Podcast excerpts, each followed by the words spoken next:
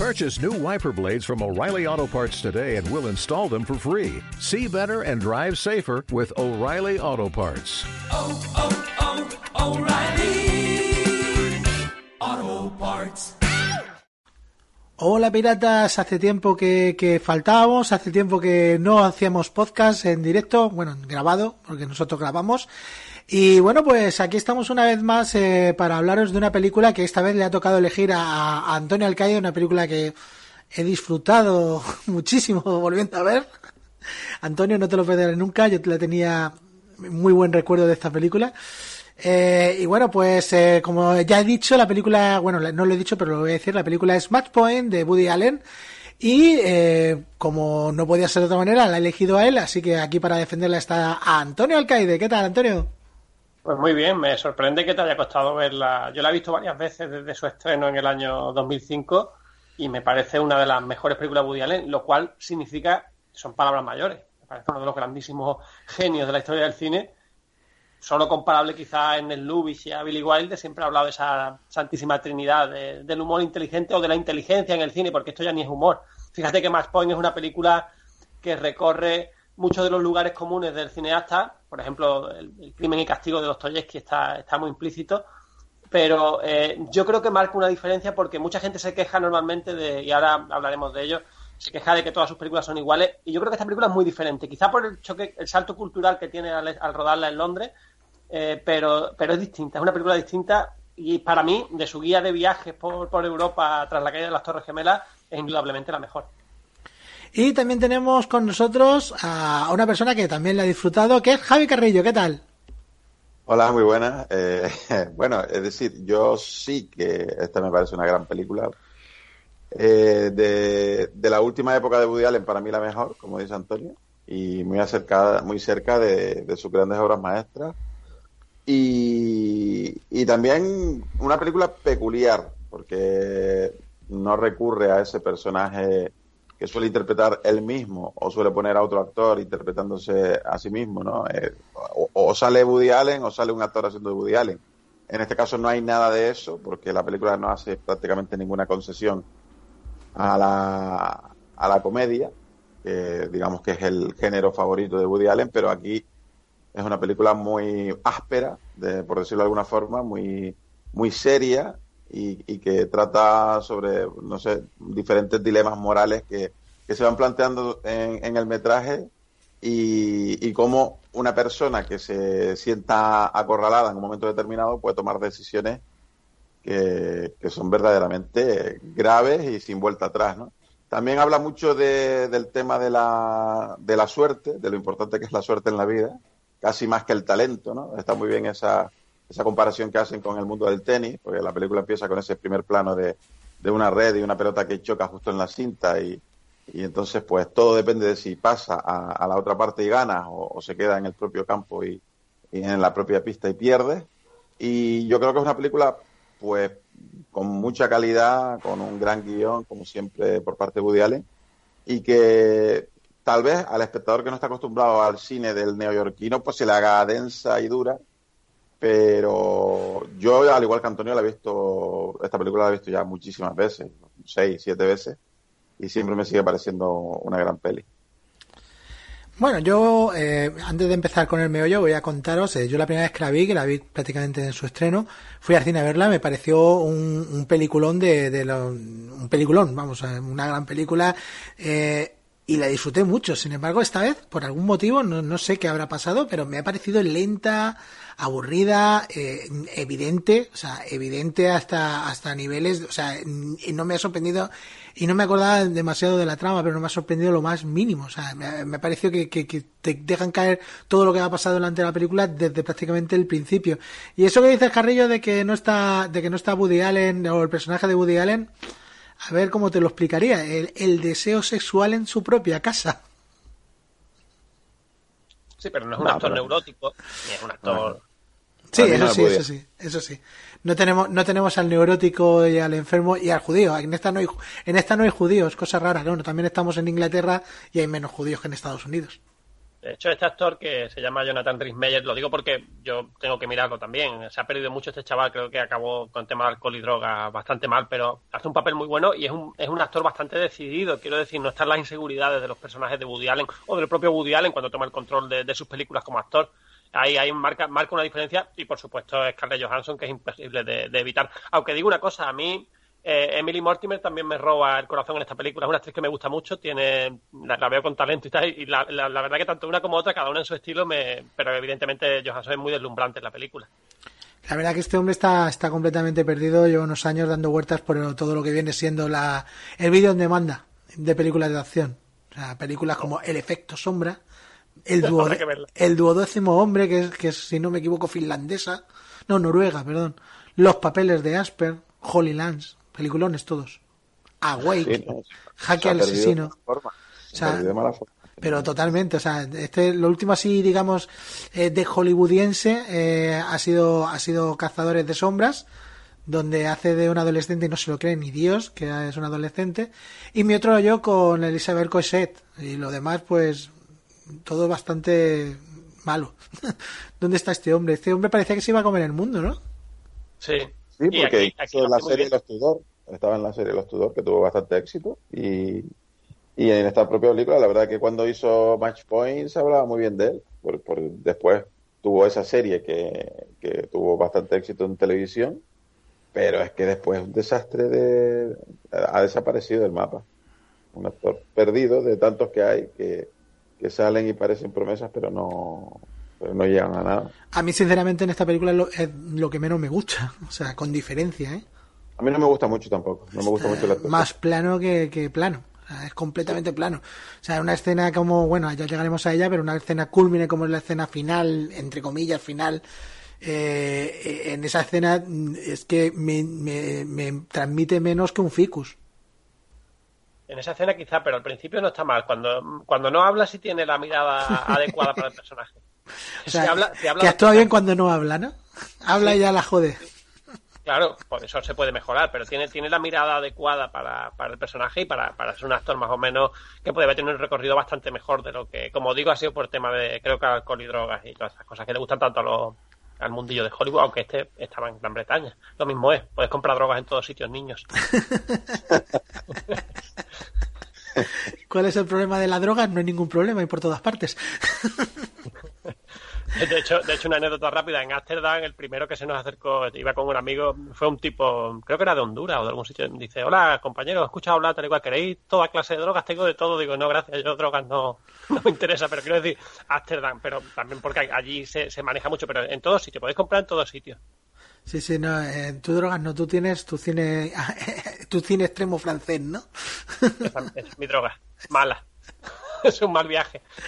Bueno, vamos a hablar de más Point, no nos vamos a ir por, por nuestras historias de viajes, nunca mejor dicho. Eh, voy a intentar no reírme porque ya sabéis que hay- hay un par de oyentes que no le gusta que nos riamos, o sea que vamos a mantener un perfil serio.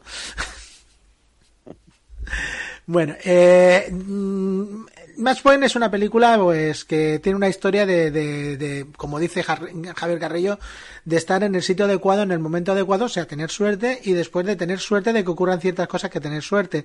Eh, como he dicho, no, la película sorprende porque esa premisa te la suelta, eh, te la suelta visualmente y con, y con explicación Woody Allen en el minuto 5 de la película, que es la, la escena de, de la red, ¿no, Carrillo? Sí, sí, así empieza la peli, con ese primer plano de esa red de, una cancha de tenis. Y, yo creo que toda la película eh, gira en torno a eso, gira en torno a, a, que, a que la suerte se, se impone un poco al, al talento, eso hablando de, del tenis en sí mismo, pero después, trasladándolo a la vida, eh, como la suerte eh, es muy caprichosa y puede, puede, es decir, puede favorecer incluso a una persona que está actuando eh, de mala forma, ¿no? Entonces ahí se, plantea el, la, la, importancia del, factor suerte en la vida de alguien. Y vemos como al principio de la película la llegada de este, este personaje que, es un estenista, lo presenta como un estenista que, parece que ha tenido cierto recorrido en el mundo del tenis, pero que me parece que se ha retirado pronto y que se va a dedicar a entrenar y, y se produce ese, se ve cómo empieza a entrenar a diferentes personas en ese club de tenis y se produce ese primer encuentro con, con el hermano de la que luego será su, su mujer, que es el personaje de Emily Mortimer, que es clave para, para, para digamos, el ascenso a, a una vida más acomodada que, que prácticamente desde el principio ves que es la, la finalidad o, o el objetivo de este, de este ambicioso eh, exjugador de tenis. Sí, personalmente, además de, de, la suerte o todos los puntos de, lo, de, los puntos importantes que tiene esta, esta historia y otro de los de las temáticas, en mi, en mi opinión, eh, es también el deseo, ¿no, Antonio Caide? ¿Me escucha por ahí? Sí, se te escucha. Yo iba a comentar que, que el tema de la suerte eh, tiene, tiene mucho que ver en el cine mundial. De hecho, la última película, la, la última que ha estrenado, Risky Festival, también habla de la suerte en el tema del amor, de cómo condiciona tanto eh, que puedas enamorarte de la persona adecuada por, por meras cuestiones de suerte, ¿no? La película va mucho de eso también. Entonces, también es una de, la, de las ideas recurrentes de, del cine de Woody ¿no? Aquí lo, lo, lleva lo lleva a un extremo muy bueno. Es cierto que, la, analogía de la red y cómo todo esto tiene importancia luego en la, la parte final de la película, pues marca uno de los puntos que la hace tan recordable, ¿no? Y también, eh, por terminar con el reparto, también está Brian Cox, que es un actor que es británico que ha ido ganando mucha mucha presencia en los últimos en los últimos tiempos. Por ejemplo, películas como, quizás de, de serie B, pero películas como, eh, eh, lo diré, esta que desentierran el cadáver y, y la chica, la autopsia de Jane Doe. Ah, me encanta. Eh, la, la, la, un un una película de terror bastante, bastante competente. Sí, sí, está muy bien.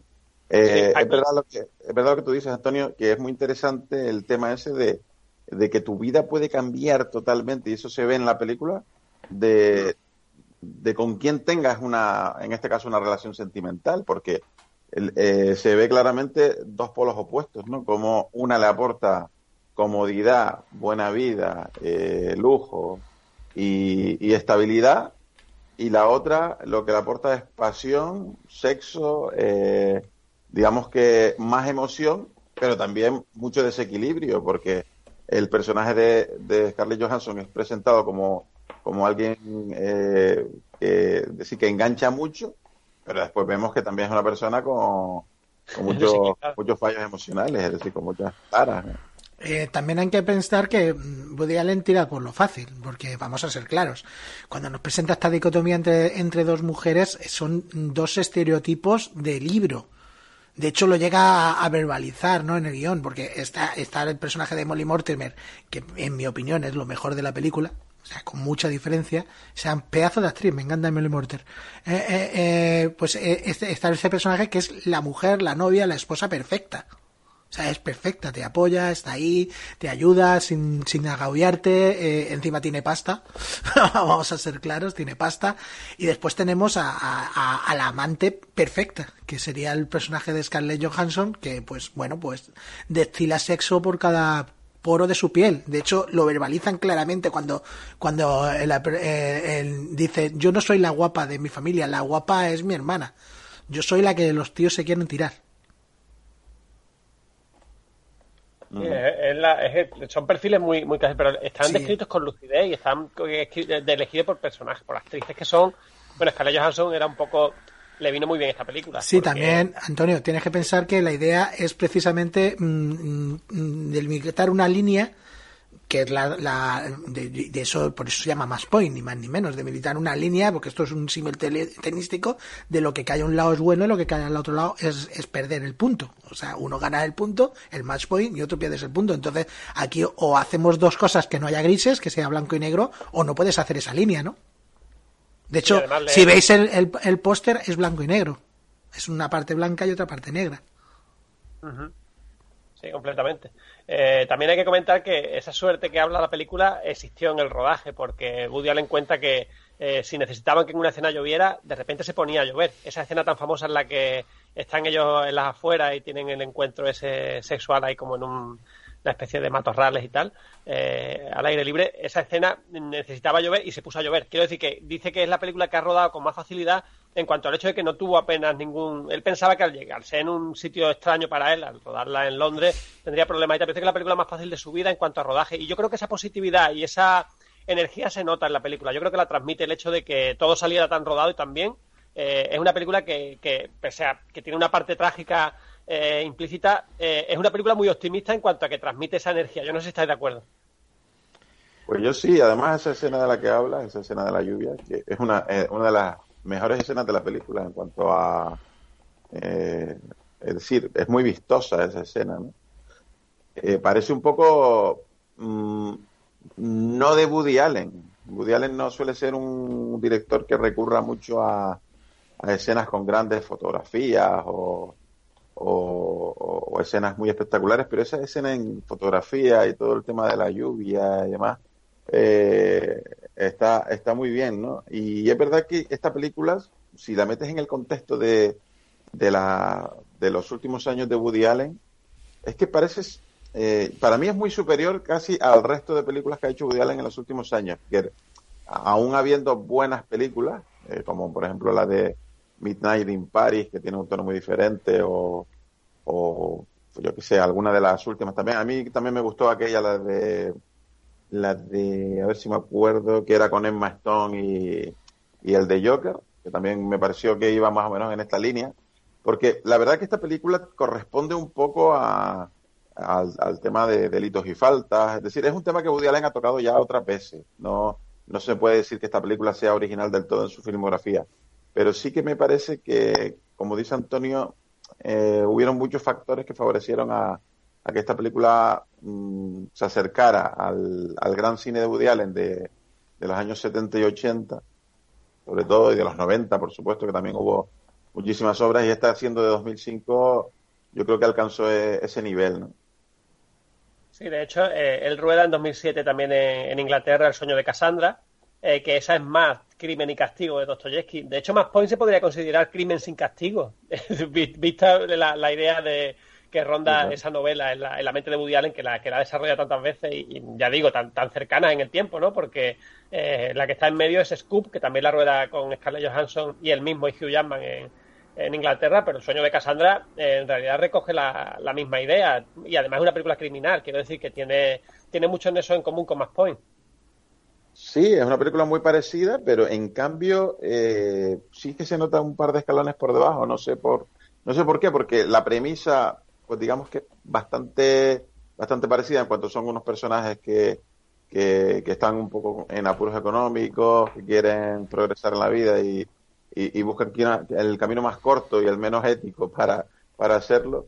Y, pero mm, aún siendo para mí buena película, pues una película además que también he visto varias veces y a mí siempre me, me logra, me logra atrapar, no llega al nivel de, esta, ¿no? Tiene, e- esta es más áspera todavía, es más, eh, como dice Tony, pues sí, a lo mejor a quien no está acostumbrado a estos ritmos, se le puede hacer una película lenta, un poco que te va sofocando según la ves porque no tiene mucho cambio de ritmo y, y tal, pero si entras en el, en el personaje sobre todo, si tú te metes en la piel del personaje, es decir, en qué harías tú en una situación así, porque realmente la situación se va tornando cada vez más, eh, más obsesiva, porque cuando el personaje de Scarlett Johansson pierde el, pierde el control, porque ya digamos que los celos o, o las ganas de, de atar esa relación que ella cree que, que tenía más segura, pero que se da cuenta de, de que está siendo engañada, pues es ahí cuando, cuando el personaje principal se ve en, bueno, pues me tendré que conformar, entre comillas, con mi buena vida, con el dinero, con una esposa que, que sé que siempre va a estar ahí, que no, que no, no me hace temer de, de, de ninguna traición o de ninguna deslealtad. Y, y entonces es cuando, curiosamente, eh, él elige. Hay una conversación con, con un amigo de él en un banco, en un parque, que, que es muy reveladora sobre lo que él va a hacer. Es decir, le pide consejo al amigo y, y el amigo se da cuenta de que la amante no es lo suficientemente, eh, no tiene suficientemente fuerza esa historia con, con Scarlett Johansson como para dejar una vida tan acomodada, ¿no? Y es justo a partir de ese punto en el que el personaje de, de Jonathan Rhys hace por, por, por eliminar ¿no? el problema. Además, este tal Jonathan Rhys-Meyer es una persona horrible. O sea, no, no nos equivoquemos, no pensamos, además de que hace lo que hace al final de la película, eh, todo lo que hace al final de la película se ve venir. Y creo que el momento más claro en el cual ves que esta persona es una persona horrible es precisamente la, la, en la mejor escena de la película, que es el es la, la escena de la lluvia, como habéis dicho, que también te digo yo, Antonio Alcaide, que muy mala suerte hay que tener para que no te llueva en, en Londres.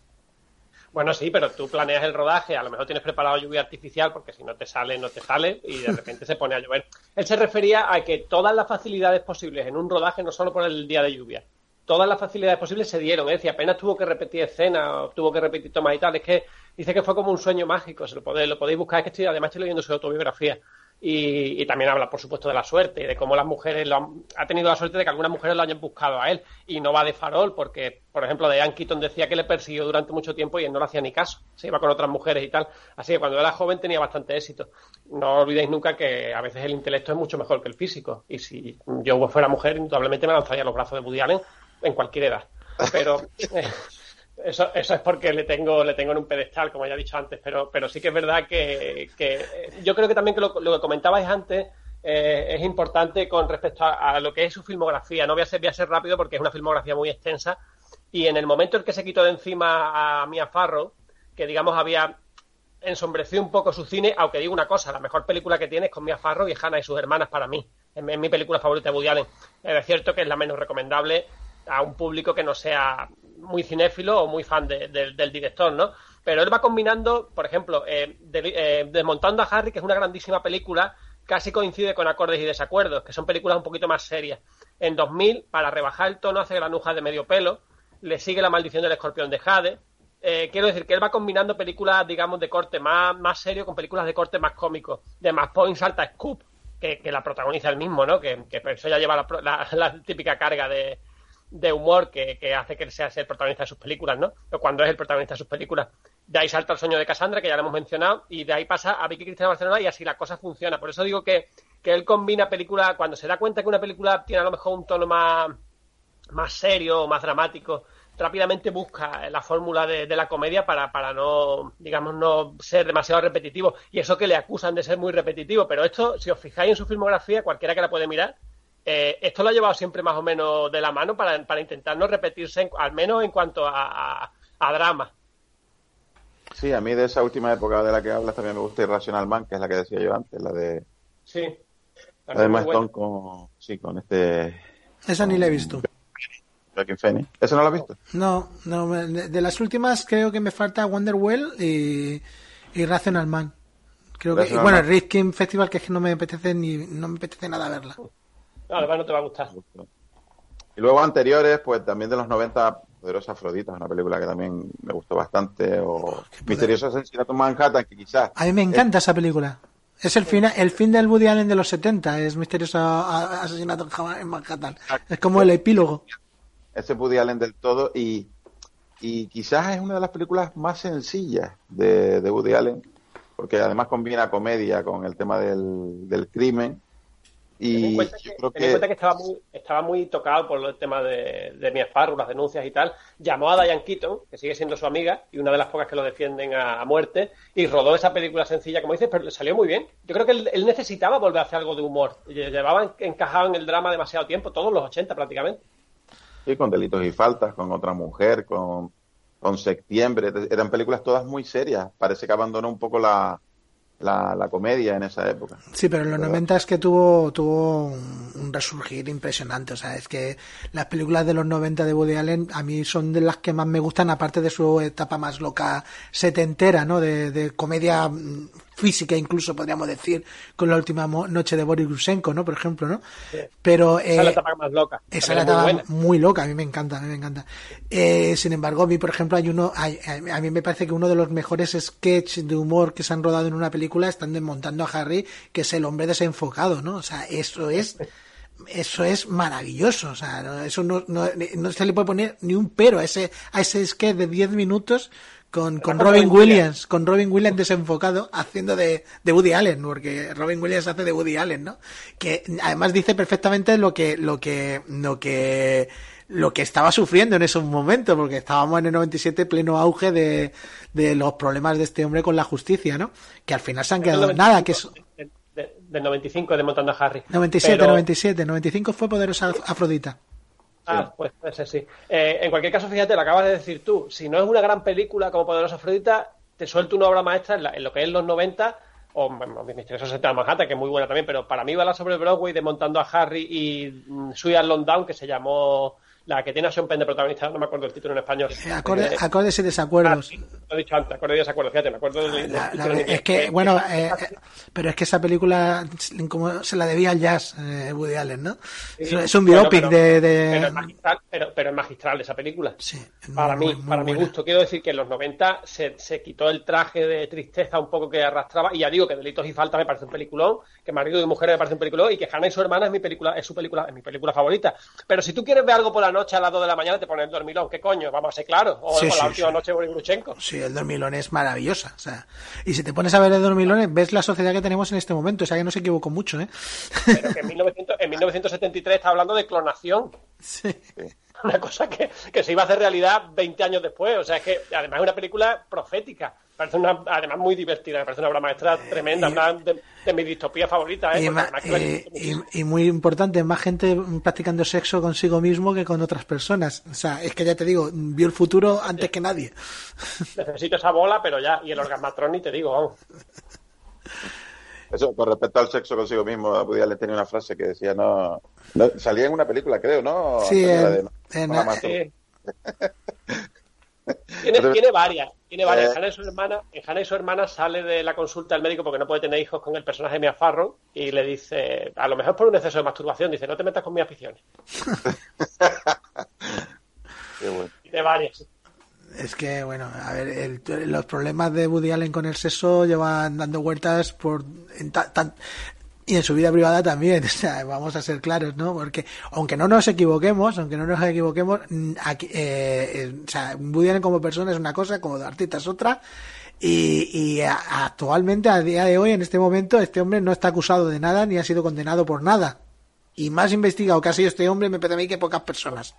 Si queréis conocer la historia, eh, Mia Farrow tenía tanto poder como él en aquel momento, porque además recordemos que había sido pareja de Frank Sinatra y Frank Sinatra cuando le pasó todo esto, según la versión de ella, la llamó y le dijo si quería que fueran a partirle las piernas a Woody Allen, porque no sé si lo sabéis, pero Frank Sinatra era muy chungo y tenía conexiones con la mafia.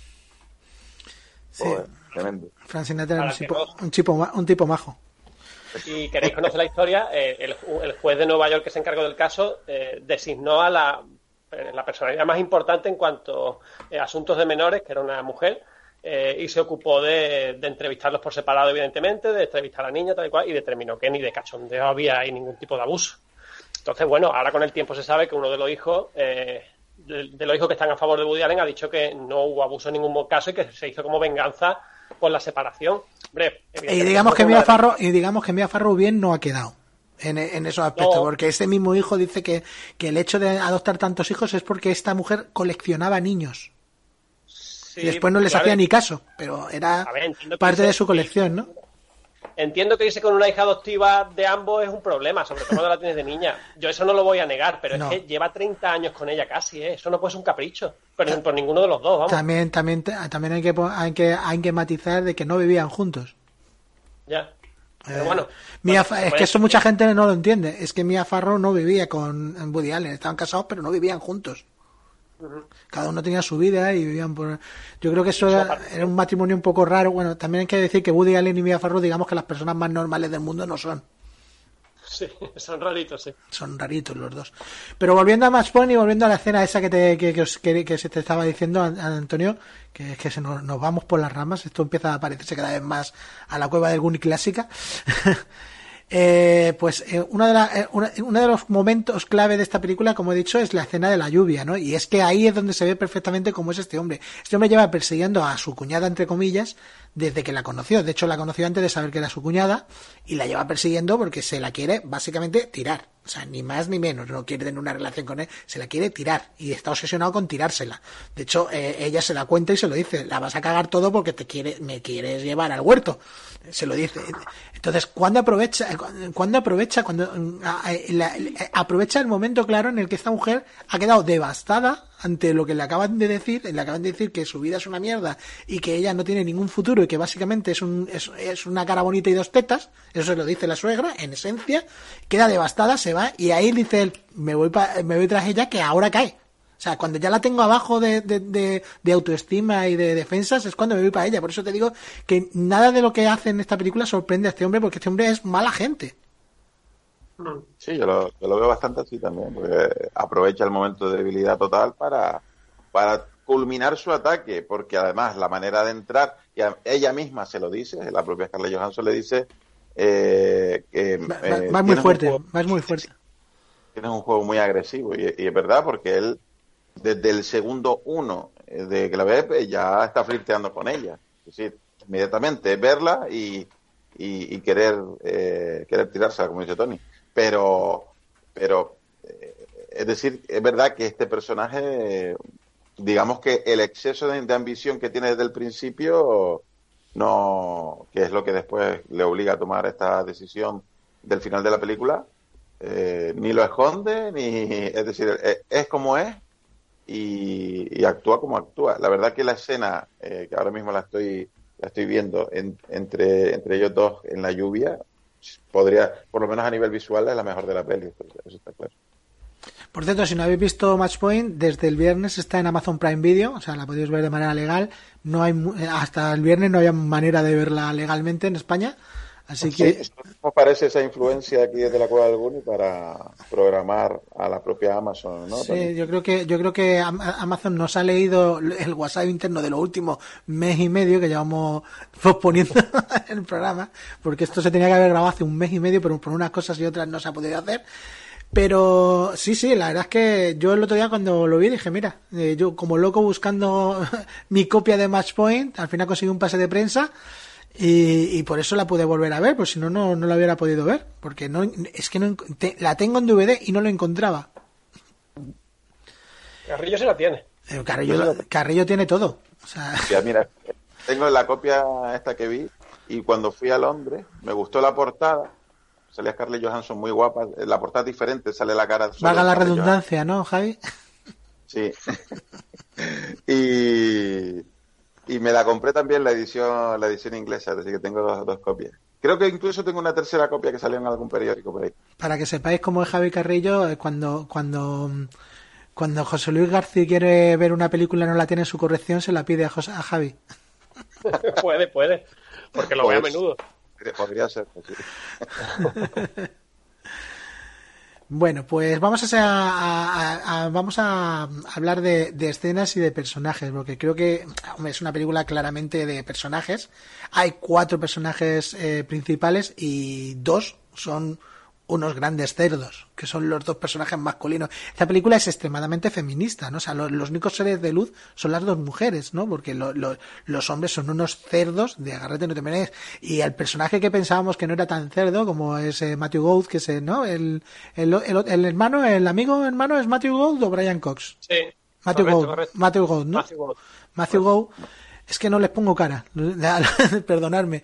Pues Matthew Gould, eh, ¿No es el padre de Brian Cox de Bella? sí, creo que el padre de- es Brian Cox, sí. Es que me suena El padre, muy- el padre de, de Emily Mortimer y de Brian Cox, claro, y, del, Vale. bueno, y, del, y del que es novio original de Matthew. Sí, de Matthew Gould. Bueno, pero el personaje de Matthew Gould, que en principio pensamos que también es un personaje más blanco, ¿no? Un chico que se ha enamorado de la chica pobre que no le importa que es chica pobre, después te enteras, eh, como, como el que no quiere la cosa, porque esto ahí es, un, es una maravilla de Woody Allen en el guion, pero además una maravilla, que es tan hijo de la Gran Bretaña como él porque la, eh, eh, eh, la tenía como trofeo, era la mujer con la que voy a pasar unos años pasándomelo bien porque es un trofeo estupendo, me la voy a estar tirando básicamente, pero para casarme y tener hijos, nada, porque si veis la película, él se casa con su novia porque la deja preñada y nos enteramos casi de soslayo que cuando la dejó preñada al personaje de Scarlett Johansson le obligó a aborta- a abortar. Mm. De hecho, la exprime, lo que hace es exprimirla. Sí, sí, la, la está exprimiendo. Sea, o sea, es un trofeo, es una, es una mujer trofeo, ¿no? Por eso te digo que todos los personajes masculinos, excepto el padre, todos los personajes masculinos de esta película son mm, horribles. Luego se le acusa, luego se le acusa muchas veces de ser un director machista, pero yo creo que no, que oscila. Son simplemente mm, personalidades que existen en la vida real y el que lo quiera negar es porque no ha vivido lo suficiente. Yo me he encontrado con esos perfiles y esos perfiles existen. Sí, sí, sí. El perfil superficial, por ejemplo, de, de Matthew Claro. eh, existe, pero vamos, como que existe, de que existe y mucho, ¿no? A ciertos niveles sociales, pues es lo más habitual, eh, ese tipo de, de, superficialidad y de solo pensar en, en, ti mismo, ¿no? Y utilizar a las personas para, para simplemente pasar el tiempo y, y después eh, llevar tu, tu verdadera vida, entre comillas, por otros derroteros, ¿no? Es decir, eh, parece que hay una mujer para el sexo y otra para... Para casarse. Y otra para aparentar socialmente, ¿no? Eh, la verdad que, que, sí, tienes razón, Tony, en que todos los personajes masculinos prácticamente son desagradables. E incluso te digo que a mí el del padre de... de en el padre de esta familia tampoco me parece del todo limpio. Lo que pasa que, que es verdad que, que quizás profundizan menos en él pero no deja de ser más, Y que es más mayor también.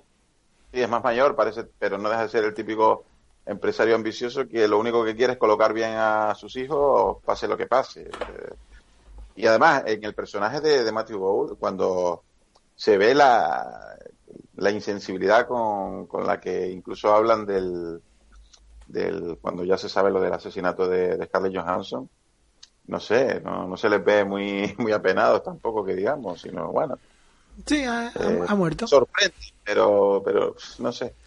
Es que es, es muy triste porque también es una crítica, obviamente, a, a, la gente, a la gente de dinero. O sea, porque es una, una crítica a la gente de dinero, a la superficialidad, a la gente, a lo asquerosos que son, por lo menos estos personajes. Eh, es una, eh, es tremendo donde se ve, donde, donde nos tienen a los pobres, entre comillas, nos tienen como mascotas ah, mira que, mira, es un pobre, voy a hacerme una foto con él, básicamente, ¿no? Y en, eso en esta película eh, se nota muchísimo, se ve muchísimo, sobre todo la, todo lo que viene siendo las escenas de, de, de bares, cómo tratan a los camareros de mal. Con un tono de educación, pero de educación despótica, no sé si os habéis dado cuenta.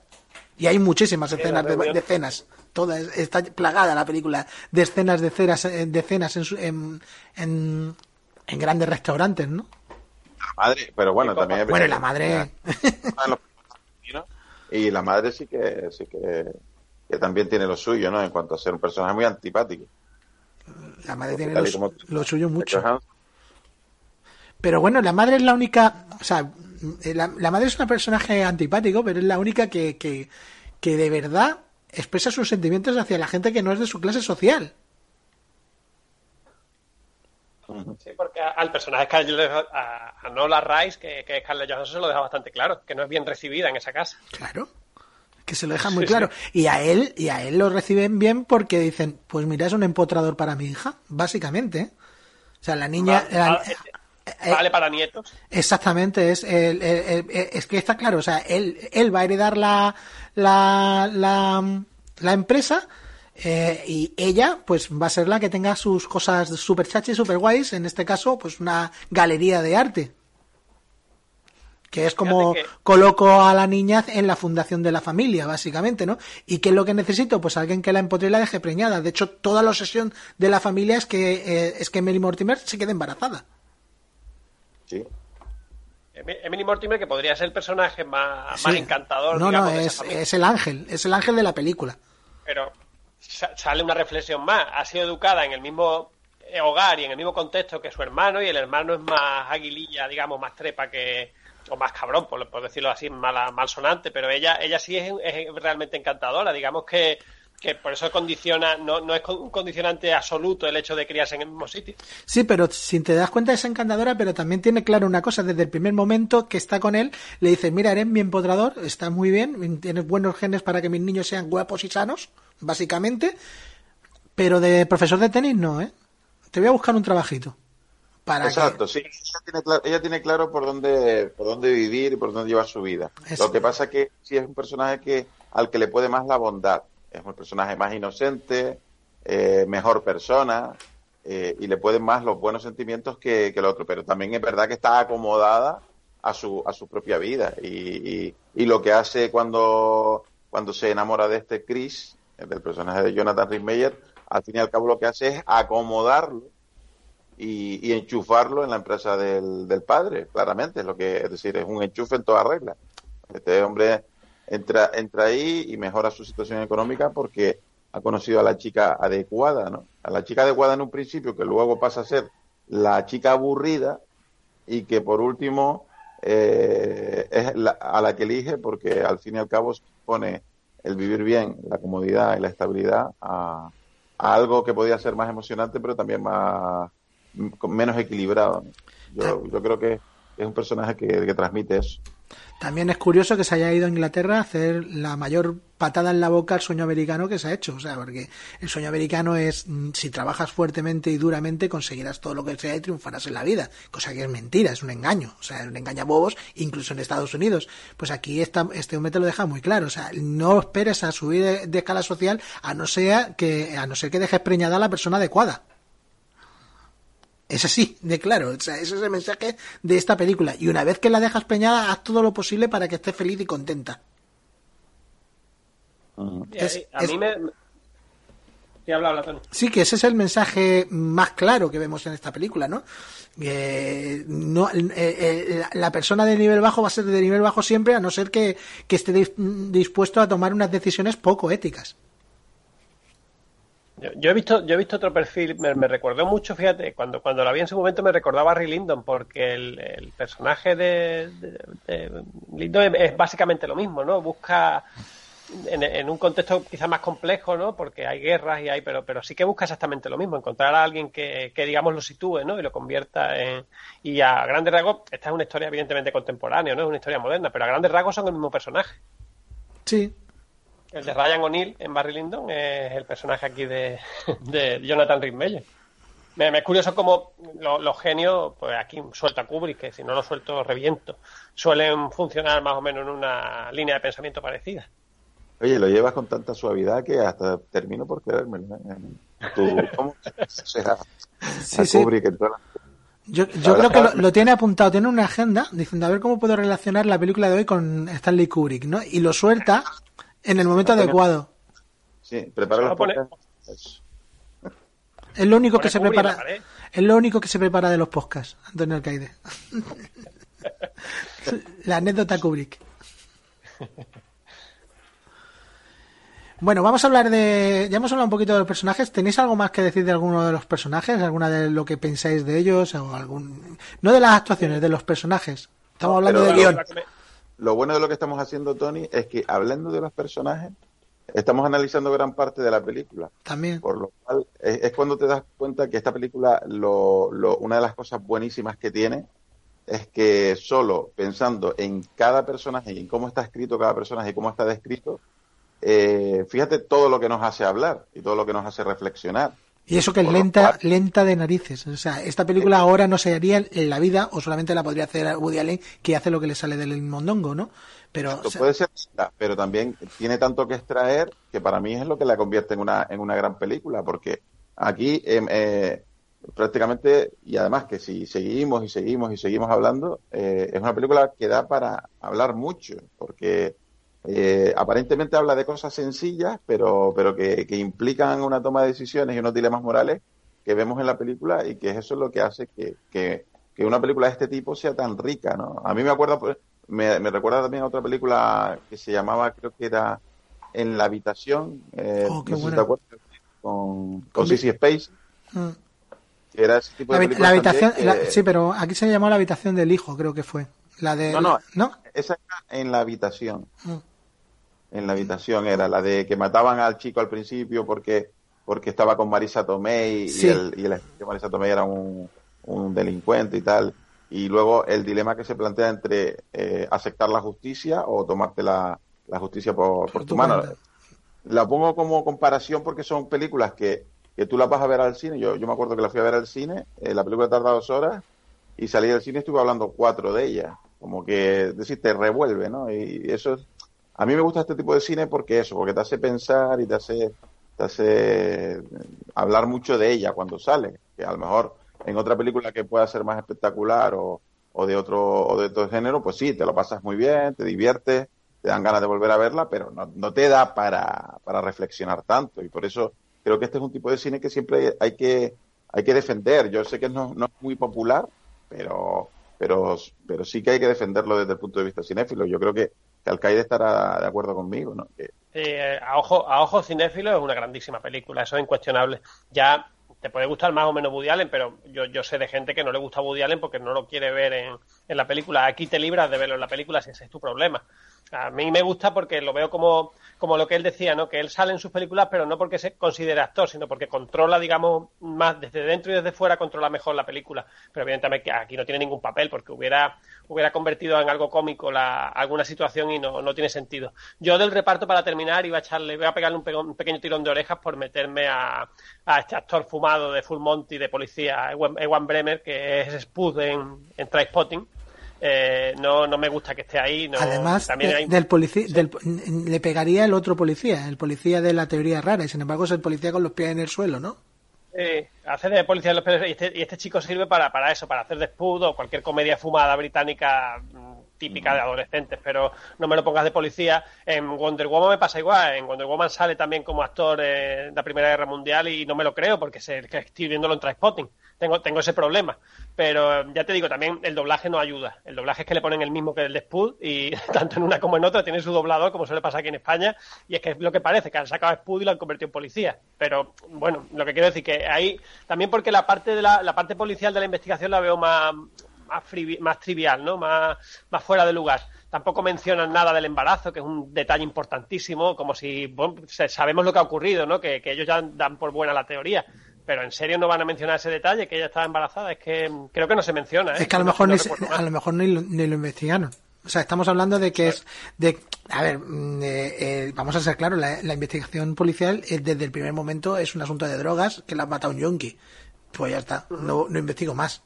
O sea, se hubiera investigado, se hubiera encontrado que está embarazada si hubieras tirado por la otra por la otra mm, Eso- eso historia, ¿no? Eso, eso, sale en la autopsia como detalle. Si tú luego formulas una teoría loca, al menos menciónalo. Porque la teoría era la correcta. Al menos menciona, es que encima estaba embarazada, es que me parece un detalle importante. Pero por eso digo que creo que frivoliza la parte la parte policial y la veo fuera de lugar. Sí, pero Eh, lo que quiere decirte Woody Allen es que no nos riamos de la, de la historia rara, porque a lo a lo mejor es verdad también, o sea, porque de hecho esa historia, eso que dice, eso es, básicamente es desmontar a Sherlock Holmes, ¿no? Cuando, eh, bueno, no, todo lo contrario, es darle la razón a Sherlock Holmes, ¿no? Cuando has quitado toda la parte lógica, la, lo ilógico es la verdad. Cuando has descartado toda la parte lógica, ¿no? Eh, entonces, eh, eh, básicamente lo que dice el personaje de Juan Bremer es que es más lógico que haya entrado un, un junkie se haya llevado las drogas de esta mujer y cuando salió se encontró por la escalera a esta a la vecina o que haya habido una conspiración en la que un hombre haya encontrado una, un arma, la haya pasado por toda la ciudad sin que nadie se diera cuenta, ha entrado, ha matado primero a la mujer para cubrir los, los datos a la vecina, después ha matado a la otra para, porque, claro, porque es su, su amante. Es, es que no es, a ver, no hay Dios que lo, si no tienes pruebas, ningún policía va a tirar por ahí, a no ser que haya pruebas. Y después no, bueno, y después eh, a eso da, da paso al otro match point, al otro, a, a la otra escena de, de la red. Porque la escena de la red sale dos veces. Al principio de la película con una red y en esta parte de la película con una barandilla. Porque Mira, la- es de lo mejor de la película. el anillo se queda, pero eh, curiosamente ahí el anillo se queda en propia en propia cancha, es decir, en el lado de, Y ganas. Del, que, del- del que hace el lanzamiento, pero gana. De, de- de hecho, si hubiera, si hubiera caído al otro lado, probablemente no hubiera ganado. exacto. hubieran seguido investigando. Es que es eh, eh, eh, uno de los, de los, otro de los puntos que a lo mejor la, la mala suerte a lo mejor es buena suerte. Sí, porque hay que ganar el partido. Es un concepto sobre la suerte en sí, ¿no? Puede ser bueno, puede ser malo, o depende de la situación. Pero sí que ahí lo, lo- arregla todo, porque es que te lo había explicado al principio. Es la- el- el- un momento de lucidez eh, y, de, y de director, de autor, nada más director de autor. Pues, como digo, es que son los diálogos también. Es que es un genio para los diálogos. Ya puede tener una película menor dentro de su filmografía, que las tiene, y tiene bastante, pero son los diálogos los que salvan en cualquier momento la, la película. Pasa como, como a Billy Wilder. Son tan geniales que, que al final, aunque sea a nivel cinéfilo, es cierto que mucha gente no conectará con ella, pero a nivel cinéfilo es lo que te digo, es lo que funciona como, como eso, como un genio del séptimo arte.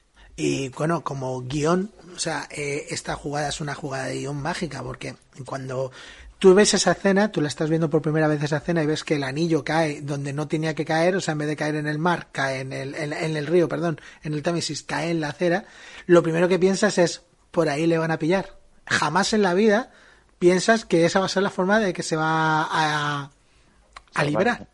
Tú lo él piensas y dices, pues este es el error, este es el error de que lo van a pillar porque esto es una película y en las películas tiene que haber castigo al, al, al que produce el mal, ¿no? Y, y es todo lo contrario, eso es una genialidad de guion, pero vamos, de agárrate y no te menes, o sea, y sobre todo todo lo que lleva con todo lo que conlleva este, este ese momento con ese final en un cóctel, eso me parece me parece abrumador, vamos.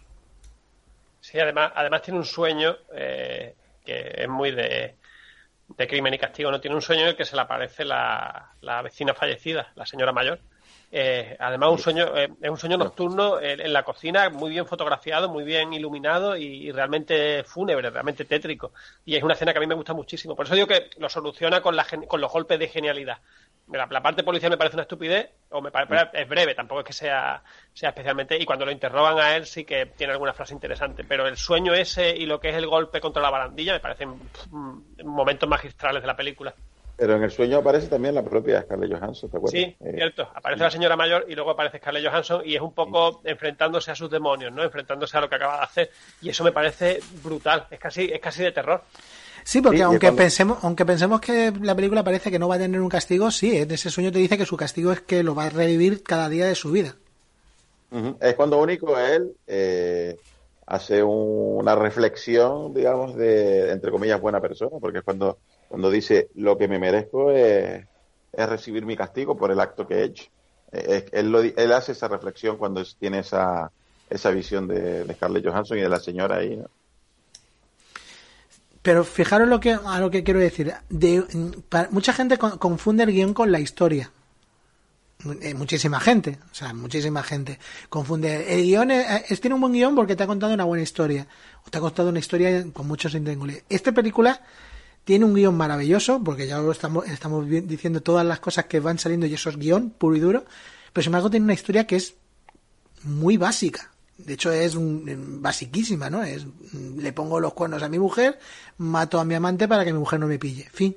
No tiene más historia. De eso va la película. Exclusivamente de eso.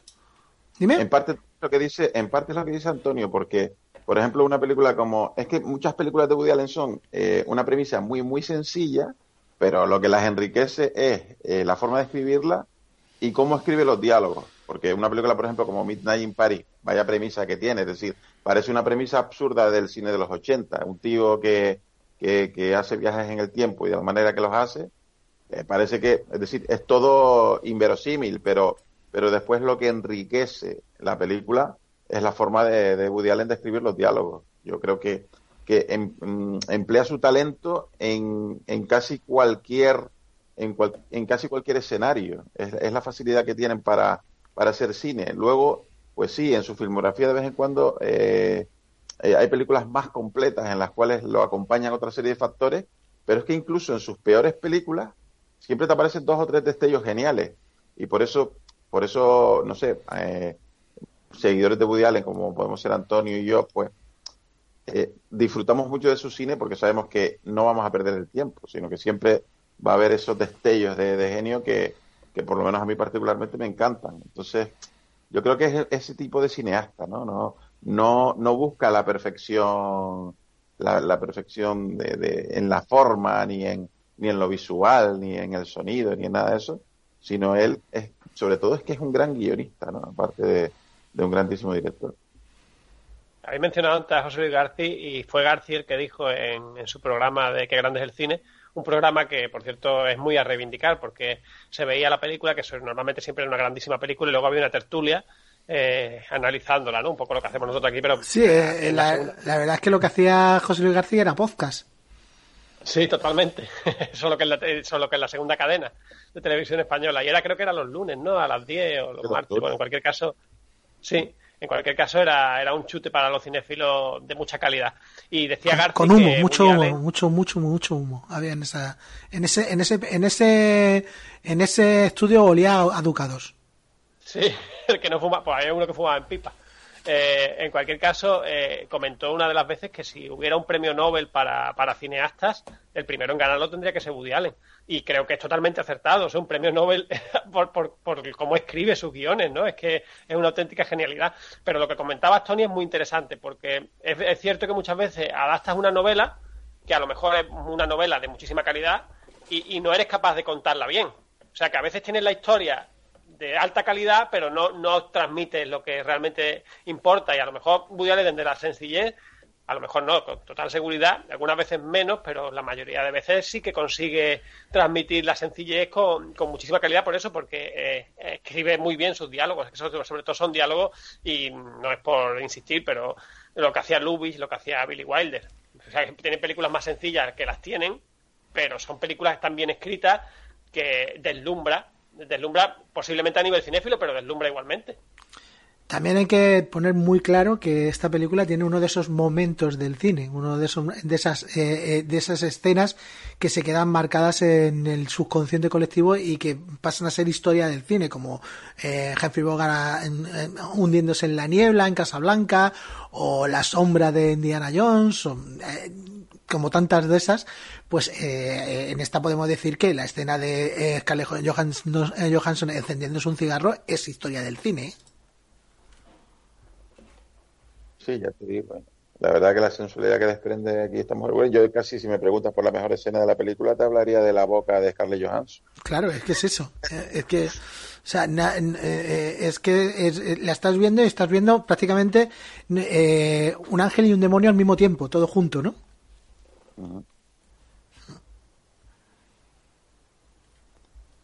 No ha vuelto a estar Scarlett Johansson tan sensual en ninguna película. Está, pero no, no al mismo nivel que Mass Point. Está deslumbrante como la película. Bueno, vamos a hablar, a hablar ya que queda poquito para que vayamos acabando, así que vamos a hablar de, de nuestras escenas favoritas. Y, y, bueno, pues empiezas tú, Antonio. Mira, voy a, voy a soltar una que no es tan convencional porque me imagino que vais a ir a la, a la realmente buena. Eh, hay un momento en que se encuentra en Londres con un jugador de tenis eh, y, y hablan de- del ranking. Ahora, esto Tony lo podrá explicar mejor que yo, que yo no soy un experto en tenis, pero sí que, sí que Woody consigue, como hemos dicho, transmitírmelo fácil. Hablan de un ranking y de cómo iban a perder tiempo con los grandes jugadores, o sea, jugaban en el torneo, jugaban en el circuito, pero simplemente hacían de sparring, entiendo, de, los grandes jugadores, y él dice que se cansó de eso. Es un gran jugador, pero a veces le ganaba algunas bolas, comenta, pero, pero se cansó de eso y dejó, dejó el circuito. Y el circuito debe ser que van viajando por los diferentes circuitos a hacer de sparring de ellos, si no me equivoco. Y es un detalle que me hace pensar que Woody Allen está incluso pendiente de las cosas que no digo que no lo sepa, pero quizá él indaga más allá de lo que sabe, ¿no? Porque no, no creo que sea un experto en tenis, que le gustan mucho los deportes, pero nunca habla del tenis. Habla del béisbol, habla del rugby, de los deportes americanos, de baloncesto. Pues se, se tuvo que empapar de algo para comentar eso, porque eso debe ser real. Y te dejo que hables, Tony. Eh, no, si eso es así, eso eh, la serie media del, del tenis eh, vive de los pequeños torneos que donde donde digamos que pues pueden llenar su como digo yo su estantería de trofeos básicamente y después viene vive de, de, de ser la- todo lo que es la, la clase media vive de, de las primeras rondas de los grandes slam que los meten allí para que mm, el camino hacia la final sea menos fácil para los grandes eso es así. Y esto y esta gente pues para ganarse la vida va viajando de un lugar a otro del mundo. Eso es así. En el en el tenis femenino pues excepto Serena Williams sí ha sido todo más está todo más igualado pero en el masculino es que llevamos 20 años básicamente que son tres nombres cuatro nombres 20 en los últimos 20 años. Cuatro o cinco nombres no había más en, en 20 años. Y los demás pues básicamente pasan por allí para perder. Mm, alguna vez alguna vez ganan. Esto hay una, una película que es una comedia romántica donde lo explican muy bien eh, y que está muy muy bien que lo hace el protagonista es eh, el- la protagonista femenina es la ay cómo se llama la chica Mary Jane la de, la de Spiderman no me acuerdo su nombre Sí, hablas de la película Wimbledon. Wimbledon, Wimbledon. Eh, bueno, pues eh, en esta película ella es la gran estrella, ¿no? Y él es el chico del medio, o sea, el chico de, de, de los que están ahí pa- perdiendo partidos, ¿no? Y, y, y te lo explican perfectamente, eh, todo, todo lo cómo funciona, pero eh, hombre, está claro que eh, a mí me huele más, conociendo cómo funciona a Woody Allen, que un día se levantó en la prensa, leyó una entrevista a uno de estos chicos y dijo, ah, pues voy a hacer una película donde el protagonista sea uno de ellos. Pero da igual, porque es que da igual. O sea, eh, el, el- a él lo único que le importa de, de- de- del tenis eh, y pone un tenista porque le- lo que quiere es contarte la importancia de, del match point y sobre todo él tiene en la cabeza, y yo lo tengo clarísimo, que desde el primer momento él tiene en la cabeza la escena de la pelota en, que si cae a un lado a otro encima de la red, ¿no? O sea, eso eso está clarísimo, ¿no? Y el momento del match point, que es que es el momento en el que puedes ganar el partido o perder el partido. O sea, que el match point de esta película está claro que es pues la escena que es mi favorita, que ya la voy a decir y así no me la pisa Carrillo. mi, eh, mi, escena favorita de esta película, que es eh, el match point de la película, es el asesinato. O sea, eh, además es que notas desde el primer momento, en el momento que le dice que se ha quedado embarazada, es cuando él le cambia todo y dice, yo no voy a perder lo que tengo, es así, no voy a perder lo que tengo y si no quiere perder, si no quiere abortar, pues, la, la, aborto preventivamente, ¿no? Así de claro, ¿no? Y cómo, cómo organiza todo el, el, asesinato, cómo organiza todo, y el tema de que en una escena muchos metros antes se ha cruzado con una señora mayor y, la, y, le, y el personaje Scarlett Johansson le dice que es una mujer enferma, en, o sea, te va dejando pildoritas para que él para comprender lo que va a hacer, ¿no? Y yo, sinceramente, yo cuando llamó al, al, timbre de la vecina no sabía lo que iba a hacer. A mí me parece maravilloso, porque dije, bueno, ¿y por qué va a la casa de la vecina? No lo entiendo. Después ves que la dispara, le roba las drogas y la espera en la puerta de la, de la, de la, de la casa hasta que llegue en modo sangre fría total. Eh, a mí me parece, y además jugándotela, porque eh, es otro más point, es otro, otro momento de suerte. Podría haber venido acompañada en el auto, en el ascensor puede haber venido alguien con ella en el ascensor subiendo el vecino del quinto, hablando en plata, ¿no? Eh, es un poco mm, que sí, que le sale bien, pero le sale bien como le podía haber salido mal, ¿no? Y me parece muy fuerte. Me encanta que no se vea, me encanta que no se vea el disparo, pero porque no hace falta, solamente la cara de la otra cuando la ve con la, el arma es como diciendo, pues hasta aquí hemos llegado, ¿no? O sea, a mí me, me, me, me parece un escenaco que no tiene nada que ver con, el, con la película, porque también me encantan las escenas de me encantan las escenas de, de, bar, me encantan las escenas de restaurante donde ves a seis personas o cuatro personas odiosas a los que te quedarías muy a gusto levantándole la cara a bofetadas, básicamente. Y esas escenas me encantan porque es que lo hace tan bien que es que los odias. O sea, odias a todos. Eh, en esta película odias a todo el mundo porque el personaje de Scarlett Johansson también puede pillarle cierto tono de odio porque, hablando en plata, tampoco es buena gente. Es más buena gente que los hombres, obviamente, porque he dicho, aquí el único ser de luz, que no en teoría no es ser de luz, es Emily Mortimer, pero en esta escena, en esta escena eh, es como, como un momento que no pega nada en la película, pero que es maravilloso, o sea, me parece rodado de una manera fantástica. A mí me encantan mucho, ya lo he dicho muchas veces en muchos podcasts, las escenas de acción en interiores. Y, las, y, esta es una escena de acción exteriores rodada de porque no es fácil rodar una escena de acción en interiores, ¿no? yo siempre digo que el tiroteo de carne trémula eh, de, de, Almodóvar es una maravilla que y el de Amor a quemarropa tres cuartos de lo mismo. Aquí solo hay dos tiros y es igual de bueno. O sea, a mí me parece maravilloso esa escena. Dice que eh, quería homenajear películas europeas de películas criminales europeas como las de Robert Bresson, que yo evidentemente no he visto porque soy alérgico al cine francés y si encima el cine francés de los años 60, 50, pues ya ni te digo. Pero sí que es cierto que quedándonos en, la, en el homenaje que le hace, para mí es suficiente. Eh, es lo que perseguía, pero es muy amante del cine europeo de, esa época, ¿no? De, hecho, en la última película que la hemos mencionado antes, en Rifty Festival, lo que hace es un homenaje a esos, a esos directores el, protagonista va, en diferentes ensoñaciones de unas cuantas películas de ese tipo, pero precisamente eso yo, yo creo que es la mejor escena, es brutal esa, esa forma de, construir el crimen y cómo recoge las escopetas del, sótano de, su suegro ¿no? y todo lo demás. La reconstrucción del crimen es realmente sensacional, vamos, no, tiene ningún pero. Bueno, creo que... yo también coincido en que la... Es que la, la que iba a decir yo, la del asesinato, porque lo representa de una forma tan tan fría y tan cruda. Por eso te, por eso me he adelantado, es bueno dirigir el, podcast, ¿eh? La, hace también muy la hace también muy creíble. Ya, ya habíamos dicho al principio que visualmente la escena de la lluvia es muy buena y, y más que una escena, pues una parte de la película en la cual se ven los diferentes encuentros sexuales que tiene el personaje de Jonathan Rhys con Scarlett Johansson y al mismo tiempo, es decir, esa comparativa que nos hacen sobre, sobre la doble vida que está llevando, ¿no? La, por un lado la pasión, pero también la pasión, pero también lo, lo sencillo, lo, lo, pobre, por llamarlo de alguna forma, y por otro lado el lujo, la comodidad y la seguridad que le da el personaje de Emily Mortimer, ¿no? Durante la parte central de la película hay mucho, es decir, eh, va alternando ese tipo de escenas, ¿no? La escena, eh, la parte más pasional con la parte más cerebral.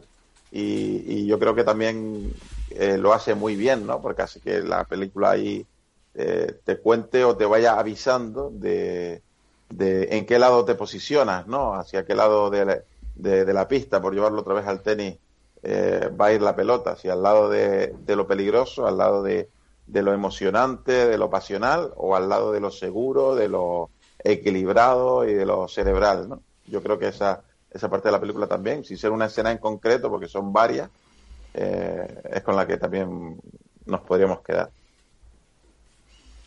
Bueno, pues conclusiones finales. ¿Por- ¿Quién quiere empezar? Y la de la lluvia, la de la lluvia es una escena que, que mucha gente tendrá en consideración como de las mejores de la película.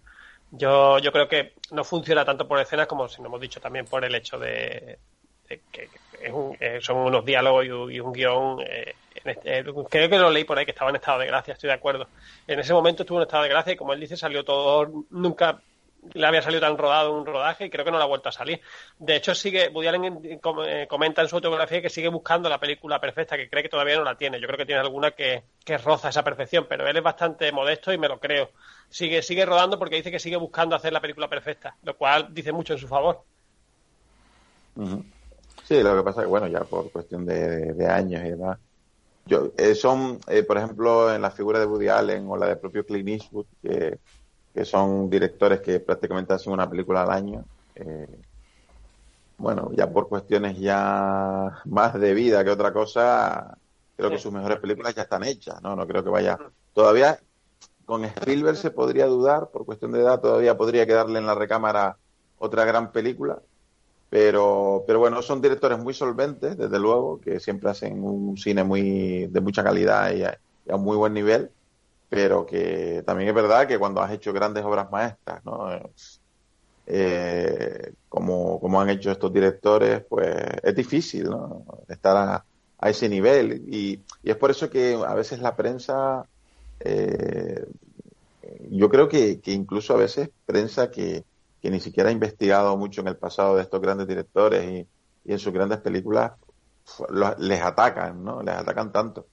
Que Allen, igual que tiene muchos seguidores, también tiene muchos detractores, claro está. Hablando solo de cine, porque ya después si nos metemos en otros rollos, pues, pues los detractores todavía son más. Sí. Bueno, pues yo creo que es el momento de, de las conclusiones finales. Llevamos una hora y cinco minutitos, que ya sabéis que nuestro objetivo es no pasar de la hora y media nunca, y sobre todo porque ahora eh, no se puede. Eh, y bueno, pues, eh, ¿por quién, quién quiere empezar con las conclusiones finales? Bueno, yo Lo dejamos mismo, eh, yo mismo. Eh, decir nada que a mí Woody Allen me parece uno de los... Si hiciera una lista de 10 di- los 10 mejores directores de la historia del cine, estaría, sin duda alguna, porque en temas de, de comedia o, o incluso cine más dramático como este, sabe escribir como, como nadie o casi nadie. Al fin y al cabo, eh, la academia lo ha premiado. Igual que como director no lo ha tenido muy en cuenta, sin ser con Annie Hall, que fue cuando ganó su, su Oscar a la dirección, eh, siempre ha estado nominado como, como guionista y además ha ganado varias veces. Creo que tiene el récord, ahora lo dirá, lo dirá Alcaide, que, que lo recuerda mejor. Pero a mí esta película, sin duda alguna, de la última época de Woody Allen, después del año 2000, me parece la mejor y, es una película que invita a eso, a la reflexión. Y a mí toda película que invite a la, a la reflexión y a, y a ponerte en la piel de los personajes y, y a pensar en qué habrías hecho tú en este caso o qué no habrías hecho, eh, son películas que al fin y al cabo hablan de la realidad, hablan de la vida y, y yo creo que para alguien que tenga ese tipo de, de inquietudes cinéfilas, esta es una película de, de, de- de visionado totalmente obligatoria. Match Point a mí me parece una película cercano a, a, a lo mejor de, de, de Woody Allen. Antonio. Pues creo que me toca, ¿no? Voy yo mismo. Eh, sí, con respecto a nominaciones al Oscar, mm, lo de Woody Allen es una auténtica barbaridad. Eh, como guionista, muchísimas. Como director, hubo un tiempo que me las sabía, dejé de contarlas, pero, pero tiene tres Oscar a mejor guion original, que solo Billy Wilder. Lo que pasa es que un- uno de los de Wilder creo que es adaptado, si no recuerdo mal, así hablando de memoria. Eh, creo que es, único en su especie, ¿no? Eh, En cuanto a, a nominaciones y a, y a premios. Eh, tiene también el de director por Annie Hall y a películas ha sido nominado también otras tantas. Eh, están John Williams y Walt Disney como máximos nominados y del Oscar y en el caso de Walt Disney ganador, lo que son Oscar especiales. Pero sí que si hubiera una lista de 5 o 10 estaría Woody Allen por ahí seguramente entre los más nominados de la historia porque es una barbaridad, podéis buscarlo, podéis buscar nominaciones en sus películas, ya si hablamos de actores y actrices, actrices que han ganado con el Oscar son varias. Eh, como película, pues Mass Point es sin duda la, la, última mejor película que ha rodado, y eso es decir mucho porque tiene, tiene películas también bastante notables, pero como obra maestra eh, y, reflexión sobre la suerte que, conlleva, que ya hemos, comentado, eh, la, tragedia, el amor, cómo cambia la, música de jazz también por, por las óperas, ¿no? Por, el operístico de La Traviata o Rigoletto al final de la película para, intensificar el dramatismo y hacer ese homenaje que hemos dicho a, las películas europeas de, crimen, ¿no? Que, tanto dice que le gustan. Pues todo unido en ello, más la pasión que hay en la película y cómo está escrita los guiones, eh, la, reflexión sería mmm, la que llevo haciendo ya algunos años. Tengo la suerte de que eh, sigue haciendo películas, pero no creo que haya un sucesor de Woody Allen. Me explico. A Lubitsch lo sucedió Wilder y a Wilder lo sucedió Woody Allen. Cuando todavía Wilder estaba en activo teníamos a Woody Allen y cuando Lubitsch estaba arranqueando teníamos a, a Billy Wilder quién va a suceder a Woody Allen, quién sujeta esa inteligencia máxima en el cine cuando él no esté, pues me temo que nadie. A este nivel, a lo que es el nivel irónico que, que manejaban estos grandes maestros, estos tres grandes maestros del cine y cómo transmiten esa pasión cinéfila, yo lo veo muy complicado. ¿eh? No, no encuentro, quizás no a Baumbach, pero lo veo más cáustico. No, no, no tengo un relevo y eso me, me, me, entristece muchísimo. La muerte de Woody Allen para mí supone en gran parte la muerte de la inteligencia en el cine. Eh, yo hablaros de Point, como he dicho, eh, yo voy a seros sincero, yo eh, no me parece una película para ver ahora. Creo que tiene unos ritmos y unos y una forma de contarte la historia y una duración bastante excesiva para lo que nos cuenta, porque como he dicho la historia es súper simple, lo que pasa es que lo cuenta de una manera maravillosa, eh, pero dura dos horas, dos horas a un ritmo lento que parecen cuatro vamos a ser claros. A mí, me, a mí se me ha hecho muy larga, muy, muy larga, esta segunda vez que la vi. La primera vez me, reconozco que me gustó bastante más. Eh, sin embargo, esta vez eh, sido, eh, me, me, ha costado muchísimo llegar al final, excepto, lo, como digo, los últimos 20-25 minutos, que esos sí vuelan. Esos vuelan, que son toda la parte desde que él toma la decisión, es, eso parte vuela, pero eh, tarda, tardamos tanto y tan despacio de llegar al punto donde, te, donde está claro que va a llegar la película que puede hacer que mucha gente que no está preparado para ver este tipo de cine de esta forma decida dejarla cuando lleva media hora de película no es lo suyo. Si os sentéis a verla, verla entera. Eh, es una película basada en, en, actuaciones y basada en personajes, obviamente, como casi todas las películas de, de, Woody Allen. Es muy Woody Allen, aunque tiene cero, cero, cero humor. O sea, no hay, hay, esta no tiene humor por ningún lado. Esto es un drama. Esto es un dramón de agárrate y no te menes, donde, donde ves todo lo toda la bajeza del ser humano y, y está aquí metida en esta película. Que está rodada con un, con una llegamos a, yo podría decir que incluso dulzura, ¿no? Tiene algunos momentos que dices, es que, es que la cámara se mueve muy bien, es que la fotografía es muy bonita. Eh, es, es muy inglesa, es una película muy, muy, muy inglesa, aunque la dirija un tío de, de Nueva York. Eh, Londres yo creo que no ha salido nunca tan bien, ni en las películas inglesas. Yo creo que en esta película en Londres sale estupendamente. Y cuando me refiero sale, no, no, me refiero solamente a que salga bonita, sino que pues ves lo que es Londres, una ciudad que básicamente se mueve por el dinero. Eh, es, se mueve más por el dinero que Nueva York, incluso que la gente pues la gente siempre tiene a Nueva York como el centro del mundo económico y se maneja más dinero en Londres que en Nueva York.